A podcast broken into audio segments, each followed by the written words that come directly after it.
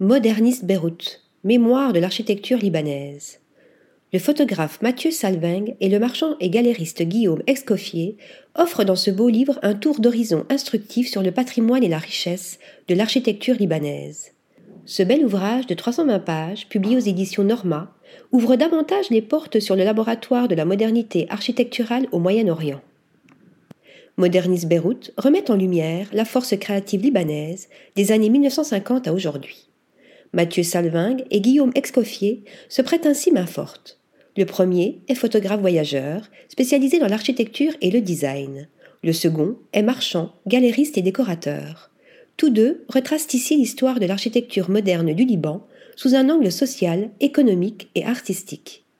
Il est aussi et surtout question de réhabilitation et de restauration dans le contexte de la disparition accélérée des œuvres et des édifices de cette période charnière à l'exemple de l'emblématique foire internationale Rachid Karameh de Tripoli, inscrite depuis janvier 2023 sur la liste du patrimoine mondial en péril de l'UNESCO. C'est donc à une prise de conscience que nous convie également Moderniste Beyrouth pour un sauvetage d'édifices bâtis, au temps de la tutelle ottomane ou durant la période du mandat français. Histoire, architecture et nature.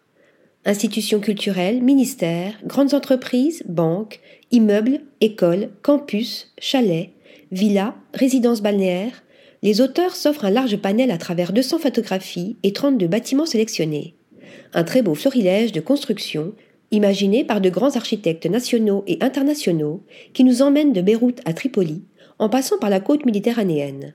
Place ici à Oscar Niemeyer, Le Corbusier, Joseph Philippe Caram, Adore Nduyar, Henri Hédé, Khalil Khoury ou encore André Vogensky.